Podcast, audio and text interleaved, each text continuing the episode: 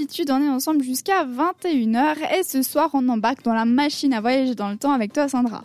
Machine à voyager dans le temps, ça s'est passé un 17 février.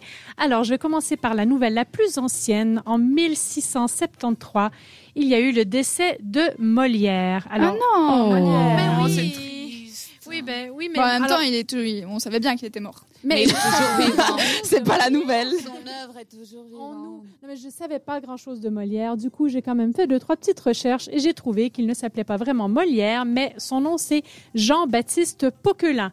C'est tout de suite... Oh, moins- Ça fait moins c'est rêver. juste, il est Ça fait Poquelin. moins rêver, je Moi, je suis préfère d'accord. Poquelin. Emily. Poquelin, ça fait Pokémon, non. Mais justement, c'est ça qui est drôle. Alors, donc, Jean-Baptiste Pika, pika. Poquelin, qui était donc comédien et dramaturge français, meurt subitement chez lui après avoir joué la pièce intitulée Le malade imaginaire. C'est quand même un peu ironique.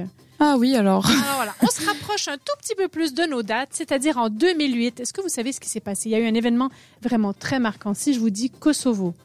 Non. Non, ben J'ai heureusement pas que trop je de suis là. culture. Heureusement que je suis là, le Kosovo se proclame, se proclame indépendant. Rappelez-vous, lassé des tergiversations de l'ONU, le président du Kosovo, Hashim Tachi, proclame unilatéralement l'indépendance de la province. Et j'ai dit ça sans prendre mon souffle. Je suis assez fière de moi. Vous vous souvenez quand même de cette période où tout à coup le Kosovo était une province indépendante? Vous vous C'était souvenez en un peu? quelle année 2008. En hein. 2008. Ah, j'étais c'est- née euh, pourtant. Eh ben Non, oui, non, non, mais mais- t'étais petite. Je me rappelle, mais je pensais que c'était il y a moins de temps, je sais pas pourquoi. Alors suite à J'avais ça, il y a trois eu- ans. Il y a eu plein, plein de conflits en fait suite à Oui. cette autoproclamation.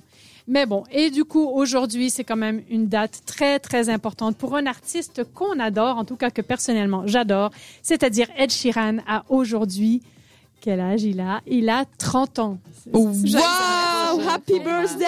birthday, Ed Sheeran. Donc, Ed Sheeran est né à Halifax et non pas Halifax au Canada, parce qu'au Canada, on a un Halifax, mais non, Elle dit on parce qu'elle est canadienne, si jamais. oui, euh, ben oui, voilà. Ben, je peux le dire aussi en québécois. Donc, est né à Halifax, mais pas Halifax au Canada, mais au Royaume-Uni. Donc, Ed Sheeran est anglais et non pas irlandais. Comme J'ai cru souvent qu'il les- était ouais. irlandais, mais en fait, non, il est anglais.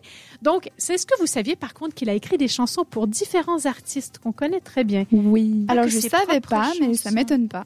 Il a écrit pour Justin Bieber, Taylor Oui. Swift et même James Blunt. Donc, Ed Sheeran.